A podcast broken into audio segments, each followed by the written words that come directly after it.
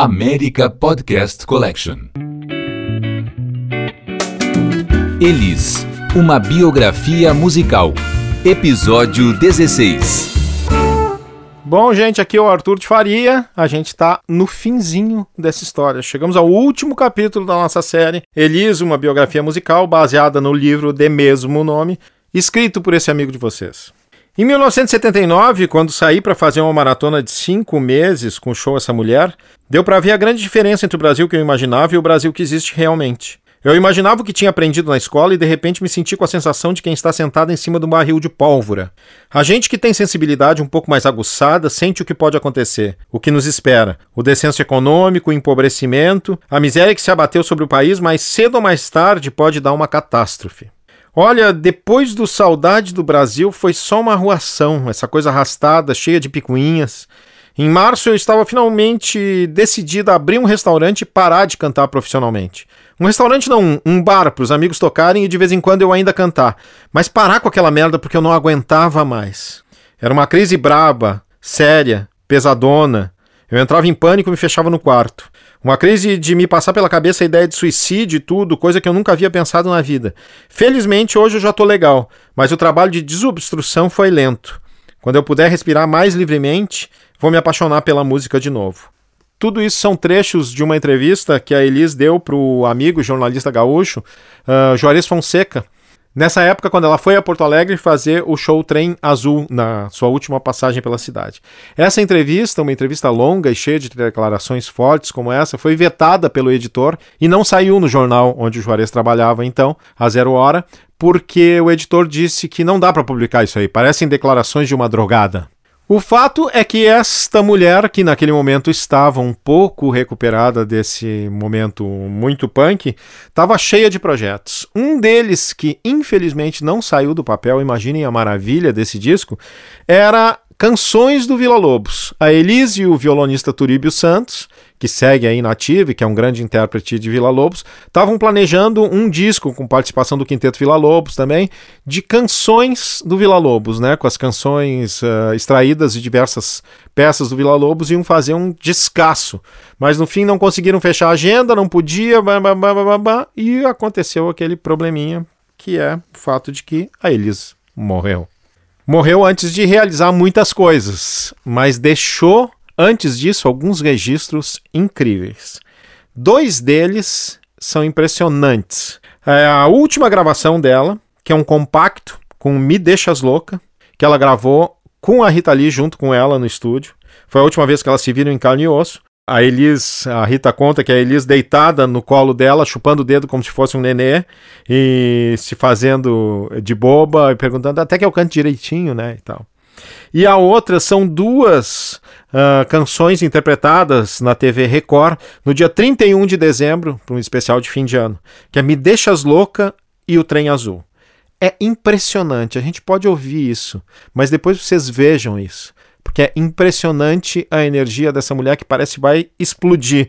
Os músicos chegam a se olhar assim, rindo um, um com o outro, né? O Luizão e o Nathan Marques em determinado momento. Vamos ouvir uh, o Me Deixas Louca e depois a gente ouve um pedaço do Trem Azul.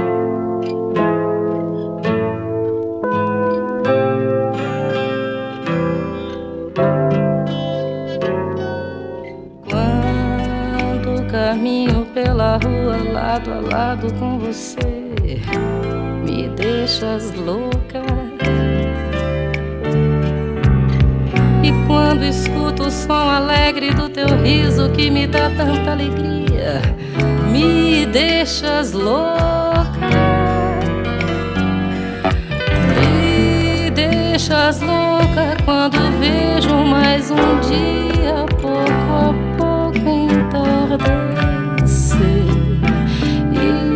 Chega a hora de ir pro quarto e escutar as coisas lindas que começas a dizer.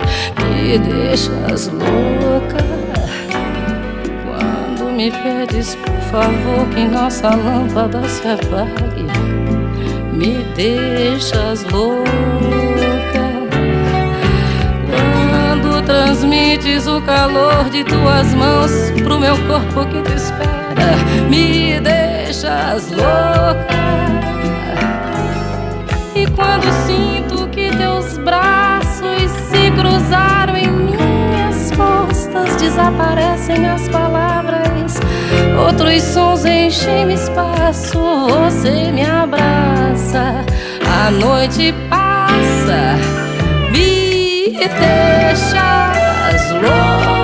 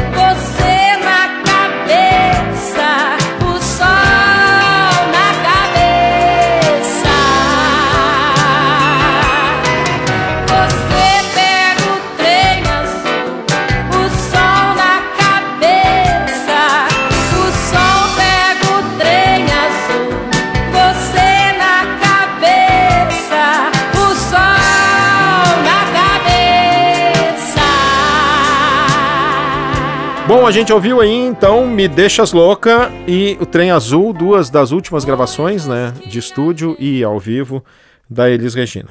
Quando começa 1982, ela parece serenada, né? Ela é um mito no auge da carreira, tá feliz, tá namorando um cara que era seu advogado, Samuel McDowell, um cara com uma vida completamente diferente da dela, sujeito todo certo, organizado e tal. O Samuel era o advogado de muitos uh, sindicatos de músicos, um advogado envolvido no, com direitos humanos, um cara bacana, discreto, uh, careca, sereno, na dele né? Tudo diferente do que se esperaria uh, do namorado da cantora mais famosa do Brasil. No dia 5 de janeiro, ela deu a sua última entrevista para o programa Jogo da Verdade da TV Cultura, que também é facilmente encontrável no YouTube e vale a pena ver. Essa entrevista também está num DVD que acompanha a reedição do disco Elis de 1980 pela trama. Nessa entrevista ela fala muito de muitas coisas, como sempre. Ela não tá agressiva nem arredia, mas ela tá botando o dedo na ferida de um monte de coisas. Compra briga com as gravadoras, compra briga com a Ordem dos Músicos do Brasil, que já era então presidida por um sujeito que só saiu da presidência da Ordem dos Músicos para cadeia, o que dispensa maiores comentários, né? Foi diretor da ordem durante 40 anos. Ele começa dizendo, Elis Regina, minha amiga, e ela começa dizendo, só um pouquinho, em primeiro lugar, eu não sou sua amiga, eu escolho muito bem os meus amigos, e, e vai.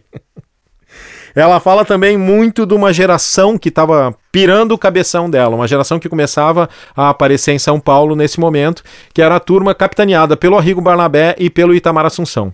Ela era especialmente louca pelo Arrigo Barnabé naquele momento. Inclusive tem uma história muito curiosa. Ela, o primeiro con contato que ela tem com o Arrigo, ela era jurada de um festival onde o Arrigo apresentou uma canção que é Sabor de Veneno, uma canção estranhíssima para os padrões da época, estranhíssima até hoje, né, como grande parte da obra do Arrigo. E que inclusive quando a banda cantava Sabor de quê? Sabor de quê? O público que estava odiando gritava: de merda! E a Elisa adorou aquilo. A Elisa achou aquilo o máximo, comprou briga com os outros jurados, conseguiu classificar a canção e ficou muito fã do Arrigo. Um belo dia ela chama o Arrigo Barnabé para conversar com ela e tal, e diz: Olha, bicho, eu tô aí, gosto muito do teu trabalho. Se tu quiser escrever uma canção tua em algum outro festival, pode me chamar para cantar que eu canto. Vocês imaginem isso para um compositor então desconhecido do, da cena underground, receber uma proposta dessa. O Arrigo ficou louco.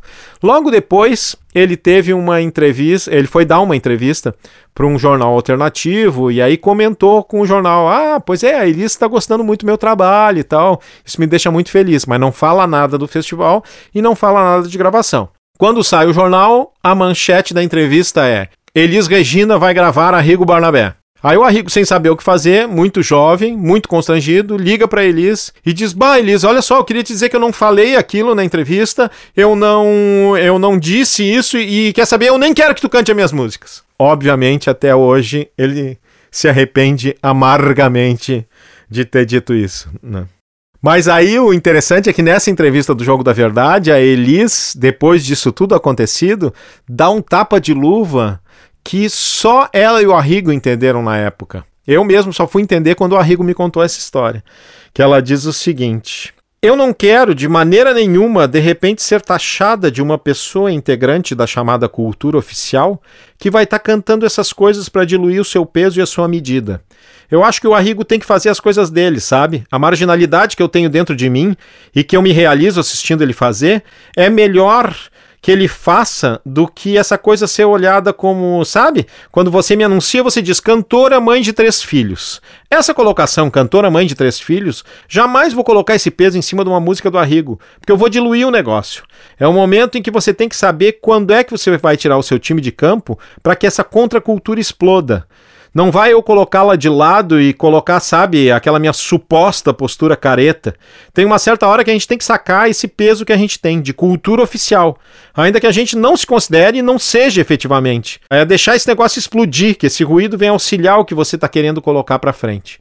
O importante é a gente não fazer jogo, a gente não aceitar jogo, a gente continuar, sabe, fora. É parada de sucesso? Então, como é que é uma não parada de sucesso? E aí a gente chega na história uh, da morte da Elis, né? Uma morte muito polêmica e tal. Samuel e a Elis tinham tido uma discussão na noite anterior, porque ela o Samuel e a Elis tinham tido uma discussão na noite anterior. O tema era morar ou não morar juntos, porque ambos tinham seus filhos e rotinas muito diferentes. Inclusive, a Elis uh, contou para a Rejane, essa amiga toda de toda a vida, disse: Imagina ele chegando em casa numa sexta-feira com uma pilha de processo debaixo do braço para ler e estudar no fim de semana, e eu com a casa cheia de gente barulhenta, cantando, tocando, aquela zorra.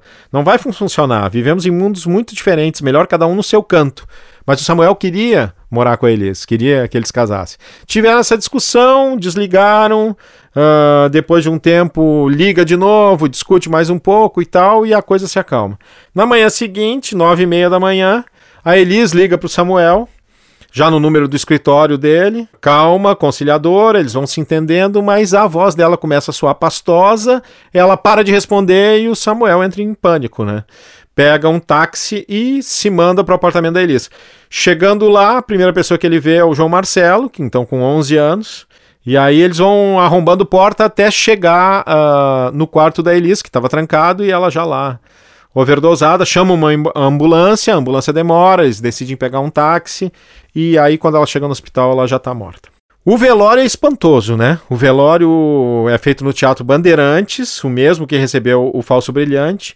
25 mil pessoas passam pela fila para subir no palco onde está o corpo. Muitos sentam para chorar na plateia durante toda a noite, durante toda a madrugada, durante o dia seguinte. E aí o corpo da Elis vai num carro do Corpo de Bombeiros que leva uma hora e meia para percorrer os 15 quilômetros até o cemitério do Murumbi. Ao longo do caminho, milhares de pessoas cercando o caminhão, gritando Elis, jogando papel picado, pétalas de rosa. É um momento de comoção nacional. Todo mundo que tinha mais do que 15 anos nessa época lembra onde estava quando teve a notícia da morte da Elis. Só que a bomba viria uma semana depois, quando é divulgado o laudo da morte. Só então uh, as pessoas ficam sabendo que a causa morte da Elis, até então de causas desconhecidas, anunciado oficialmente, tinha sido overdose de ingestão de cocaína, né? Na verdade, mistura de cocaína com álcool. Ela bebeu a cocaína misturada uh, no uísque. E isso levou ela à morte. Ela usava a droga há muito pouco tempo, não sabia uh, administrar, não sabia nem como se fazia direito, não quis cheirar para não prejudicar a voz e tal. E aí foi. Esse escândalo aumentou pelo, por várias coisas, né? Uma delas, a revista Veja, que nunca decepciona quem espera o pior, deu uma manchete de capa dizendo a tragédia da cocaína, né? Com a Elise, uma matéria absolutamente sensacionalista. Foi aí que o Caetano parou de falar com a revista Veja, se recusou a, a dar entrevistas para a revista. Reza a lenda que o Caio Fernando Abreu teria se demitido da revista nessa época, mas depois me contaram que não, que eu tinha essa informação, mas era errado. O Caio já tinha saído da revista uh, quando saiu essa manchete. Mas a outra coisa polêmica era o quê? Quem assinou o laudo da causa-morte da Elis? Um médico chamado Harry Shibata. Quem era o Harry Shibata? O Harry Shibata era o médico legista que dava os laudos falsos para a ditadura militar quando os caras assassinavam alguém e ele dizia que era suicídio. Por exemplo, quem? O jornalista Vladimir Herzog. Quem era o advogado do Vladimir Herzog que conseguiu provar que ele tinha sido assassinado e que o laudo uh, do médico era falso? Samuel McDowell, o então viúvo da Elis. Obviamente, todo mundo uh, que era próximo da Elisa uh, e que não sabia que ela, que ela usava droga, começou a achar que isso era armação também, que era e armou-se uma teoria da conspiração que no fim não era teoria da conspiração, era só uma daquelas incríveis e irônicas coincidências do destino que a gente fica pensando, alguém deve estar tá rindo disso. O Nelson Motta é quem dá a melhor, a melhor história, né, sobre a melhor versão sobre essa coisa da morte que rendeu tanta polêmica e tanto sensacionalismo, né? O Nelson, que foi muito amigo da Elis, uh, que tomou outras drogas com a Elis e tal, que nunca foi uma consumidora contumaz, mas enfim. Ele diz o seguinte: a Elis nunca foi drogada ou dependente de nada. Ela bebia um pouco de vez em quando, fumava um baseado aqui e ali, mas nunca fez nada compulsivamente. Estava entrando na cocaína numa hora em que muita gente já estava começando a sair. Pior, sempre preocupada com a voz, a garganta, seus maiores bens, estava evitando inalar cocaína, preferindo misturá-la com uísque. Dessa forma, a droga vai para o estômago e demora mais a entrar na corrente sanguínea, tornando muito difícil controlar as quantidades. Foi isso que matou eles. Tinha 36 anos. 36 anos, uma idade absolutamente cabalística, né? Não chega a ser os 27 em termos de taxa de mortalidade de músicos, né? Que 27, o Kurt Cobain, Jimi Hendrix, Amy Winehouse, Noel Rosa e tal. Mas com 36 anos de idade morreram, por exemplo, o Mozart, o violonista Rafael Rabelo, o Philip Lynott do Tim Lizzy, o Bob Marley, o Bizet, a Marilyn Monroe, que é bom lembrar que também cantava, o jazzista Eric Dolphy, o bluesman Steve Ray Vaughan, compositor brasileiro Custódio Mesquita, o Renato Russo. 36 anos de idade é uma idade perigosa para músicos e cantores. Em 36 anos de vida e 21 anos de profissão, a Elis tinha gravado 28 LPs e 20 compactos, que venderam durante a vida dela 4 milhões de cópias. Ou seja, Nenhum teve grandes vendagens além daquele primeiro. Se um só vendeu um milhão, todos esses outros juntos venderam 3 milhões.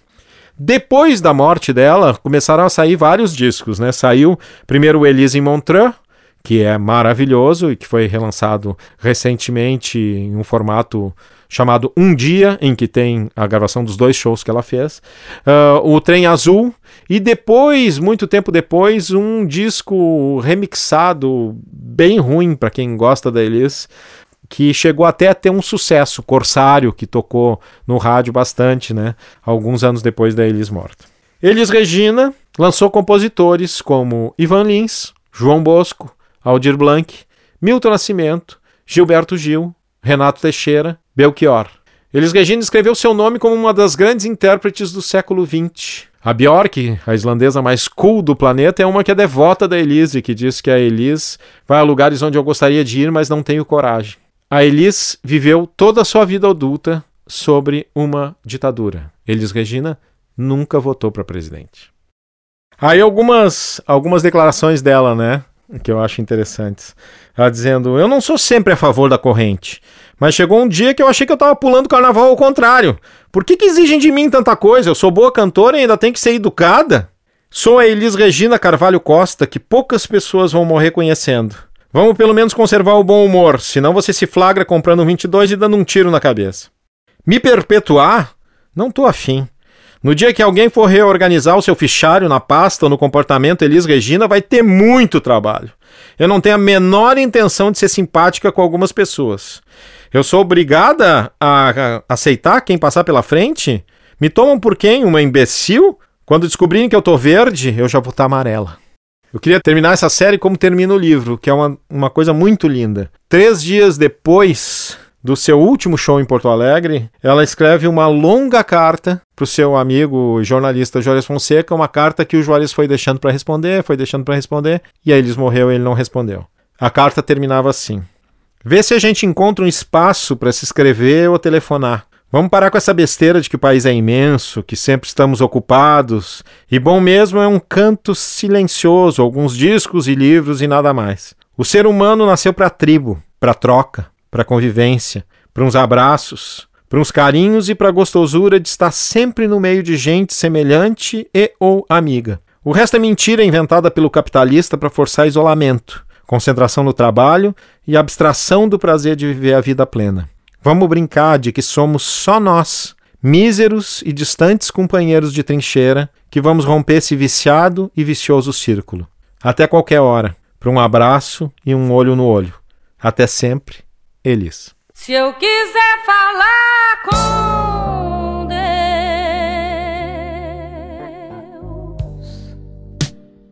tenho que ficar a sós. Tenho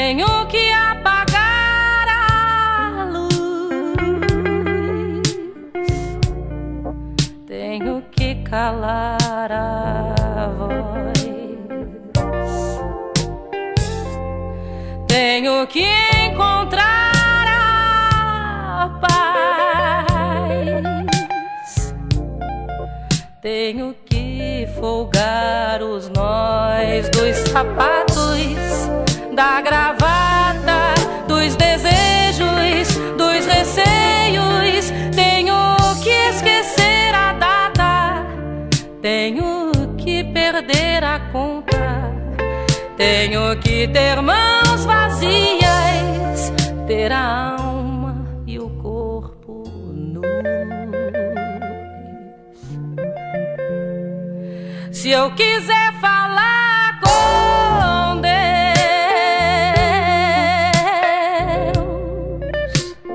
tenho que aceitar a dor.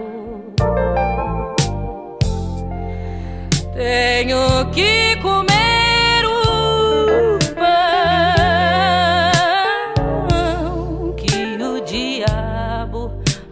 amassou. Tenho que virar o cão. Tenho que lamber o chão dos palácios, dos castelos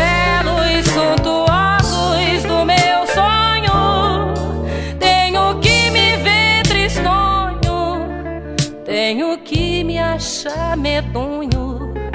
E apesar de um mau tamanho, alegrar meu coração. E se eu quiser falar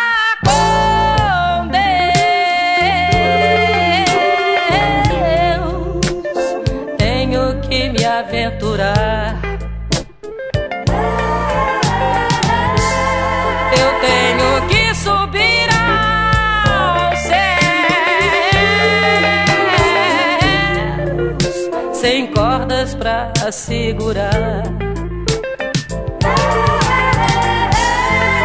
Tenho que dizer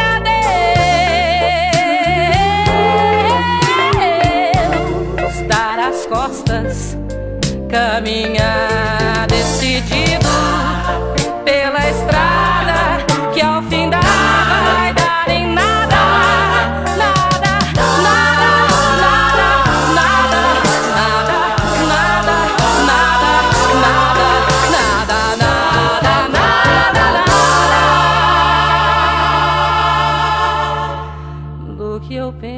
esperava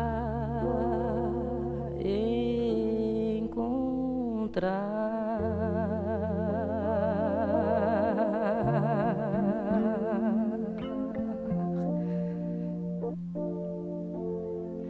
Se eu quiser